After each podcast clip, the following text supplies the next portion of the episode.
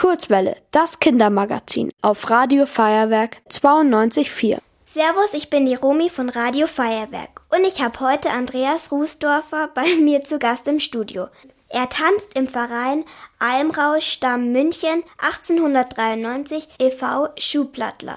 Ich kenne Schuhplattler schon von Videos. Es gibt unzählige Tänze auf der Welt. Der Schuhplattler ist dabei relativ einzigartig. Was fasziniert dich an dem Tanz am meisten? Das ist ganz schwierig zu sagen. Mich faszinieren ganz viele Dinge daran. Ich bin damit aufgewachsen. Ich bin ähm, quasi in den Verein mit reingeboren worden. Das heißt, ich kenne es gar nicht anders. Und ich finde es so schön dabei, dass ganz alt und ganz jung miteinander tanzt. Das heißt, die Jüngsten, die bei uns tanzen, sind drei Jahre alt und die Ältesten ungefähr 90.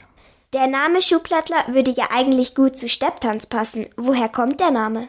Schuh und Platteln. Also Schuhplattler besteht aus Schuh und Platteln und ähm, der wesentliche Teil beim Schuhplatteln ist der Schenkel und der Schuh. Das heißt, man klatscht mit der Hand auf den Schenkel und man klatscht mit der Hand auf den Schuh und daher ist quasi Schuh und Platteln ist quasi der Schuh und das Schlagen.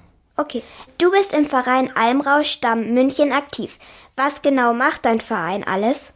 Wir treffen uns alle Woche ungefähr, also jeden zweiten und vierten Dienstag und jeden zweiten und vierten Freitag. Da tanzen wir, wir singen, äh, musizieren und wir treten auch auf. Zum Beispiel auf der Euden Wiesen treten wir auf. Wir treten aber ganz genauso auf in Kindergärten, in Altenheimen und aber auch für Firmenfeiern. Schön.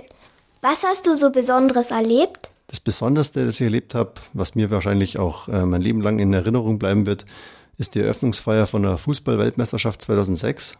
Da war ich mit meinem Bruder, mit meinem Papa und noch 300 andere Trachtler aus ganz Bayern bei der Eröffnungsfeier mit dabei. Und wo wir da Schublattelt haben im Stadion, hat plötzlich das ganze Stadion geklatscht und gejohlt und wir haben gar nicht gewusst, warum. Bis wir dann irgendwann überrissen haben, die klatschen wegen uns, weil sie das so gefreut, dass wir Schön. da Schublatteln. Genau.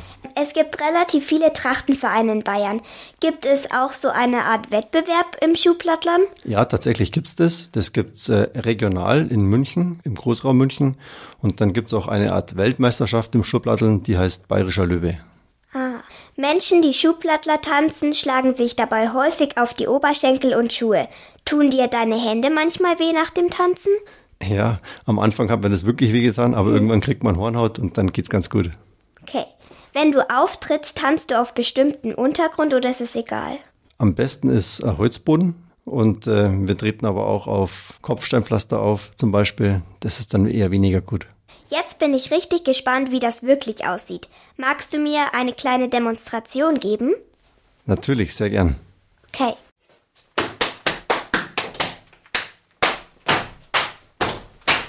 Das sieht ja cool aus. Also ich fand's, es sah sehr cool und lustig auch aus. macht bestimmt Spaß. Das stimmt, macht wirklich Spaß. Ähm, und was sind die einzelnen Schritte, die du mir gerade gezeigt hast? Das war ein Fünfer- und ein Dreierschlag. Also wir teilen den Tanz in ähm, einzelne Schlagfolgen ein und am Anfang muss man sich dann immer merken, welcher, welche Schlagfolge nach welcher kommt. Aber irgendwann kann man es so auswendig, dass man da gar nicht mehr drüber nachdenken muss. Das stelle ich mir richtig anstrengend vor. Wie fit müssen Personen sein, die Schuhplattler gut tanzen wollen? Das kommt automatisch, weil wir das ja relativ häufig machen, also jede Woche ungefähr. Und wenn wir eine längere Pause haben, dann merke ich das schon, dass ich außer Atem bin. Gibt's bei eurem Verein eigentlich auch Frauen, die irgendwie Schuhplatteln oder was anderes da machen können? Ja, genau. Also der Schublattler ist ja an sich ein Werbetanz. Also da kommt's her. Das heißt, der, der Mann wirbt um die Frau beim Schublatteln. Deswegen hat die Frau einen wesentlichen Teil davon. Aber die Frau schublattelt nicht, sondern die dreht währenddessen. Und das ist, äh, schaut einfach aus, ist aber sehr, sehr schwierig. Also, was passiert da genau? Die Frau dreht sich im Takt, also die dreht sich um sich selbst im Takt und der Bursch, also der Mann, der plattelt dann dem Derndl, wie wir sagen, der Frau hinterher. Okay. Warst du mit deinem Verein schon mal auf Reisen? Ja, tatsächlich ähm, sehr viel sogar.